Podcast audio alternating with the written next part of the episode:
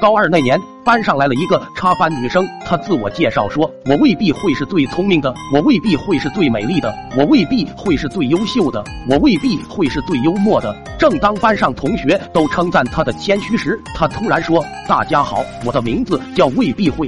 未必会人不光漂亮，学习也好，特别是卷着舌头讲英语的发音，跟电视上的老外一样一样的。”一天，连我在内有四个男生递小纸条，说喜欢他，要跟他交个好朋友。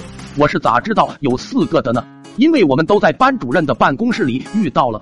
班主任是个年轻小伙，思想很开明，没有打也没有骂，只是让我们分别谈谈为什么会喜欢他。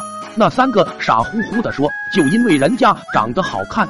班主任语重心长地说：“你们马上就是成年人了，还没有树立正确的恋爱观，看人怎么能只看外表呢？你们回去写不少于八百字的检查，好好反省。”轮到我了，我大脑急速运转，终于想出了一个完美的理由：学生以学习为主，根本没注意他好看不好看，只是觉得他发音特别标准，想单纯的交个朋友，跟他学外语。班主任深深的看了我一眼，然后说我太虚伪，让我写三千字的检查，深刻反省，不写完不让回家吃饭。最后还说下次再发生这种事情就要请家长。等我们出来后，班主任拿出手机打起了电话：“喂，慧慧啊，等下我们去哪里吃饭啊？”“好的，好的。”“哼，就凭你们几个也想跟我抢表妹？